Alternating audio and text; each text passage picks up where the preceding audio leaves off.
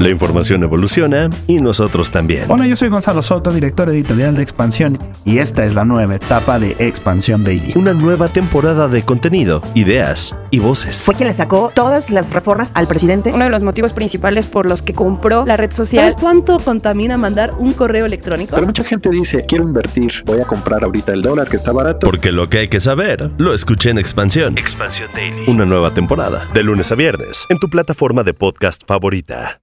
No. No. No te lo gastes. Recomendaciones para gastar mejor tu dinero. No te lo gastes. Si ya estás cansado de tu vieja estufa y estás buscando otras opciones, debes considerar las parrillas eléctricas de inducción, pues su eficiencia térmica es más alta que la de las parrillas que utilizan gas. Pero antes de que te lo gastes, escucha la información que tenemos para que puedas hacer la mejor compra. Por si no tienes mucha idea de estos productos, te cuento que las parrillas eléctricas de inducción tienen una superficie de vidrio o cerámica resistente al calor y pueden representar un ahorro en el gasto del hogar. Por lo que dije antes, son muy eficientes para cocinar alimentos. También es cierto que tienen sus desventajas, pues funcionan con la luz, por lo que en un corte de electricidad no podrás usarla. El costo para instalarla puede ser alto y su uso puede llegar a ser el cambio en el tipo de tarifa eléctrica que pagas. Vamos a ver cuáles son las mejores y peores opciones.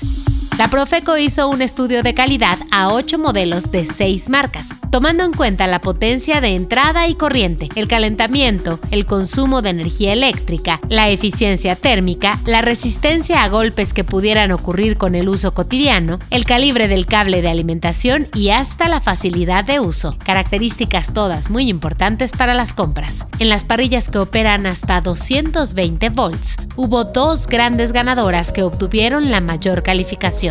Excelente. Estas fueron las parrillas de inducción, ojo con las marcas y modelos, TKEFX 32300IH, que cuesta 12.424 pesos, y la TKIZC 64010 MSS-BK de 14.772 pesos. Y ojo, hay una tercera opción, también con una gran calificación, muy bueno aunque un poco más cara, resultó ser la Whirlpool ACM 78NE de 22.999 pesos. Por otro lado, hay parrillas que operan hasta 127 volts. En esta categoría no resultaron tan bien calificadas, pues ninguna tuvo excelente. Pero sí hay opciones que podrías tener en cuenta, ya que lograron calificación de muy bueno. Se trata de la parrilla Supra 4Q IN de 9.899 pesos y la Avera PIB1 de 1.799 pesos, cuya diferencia de precios puede emocionar de entrada, pero debes considerar que esta parrilla solo tiene un quemador. Las que salieron peor calificadas, aunque en realidad no quedaron mal posicionadas, fueron tres parrillas que tuvieron la calificación de bueno. Avera PIB2 de 4.799 pesos, Adir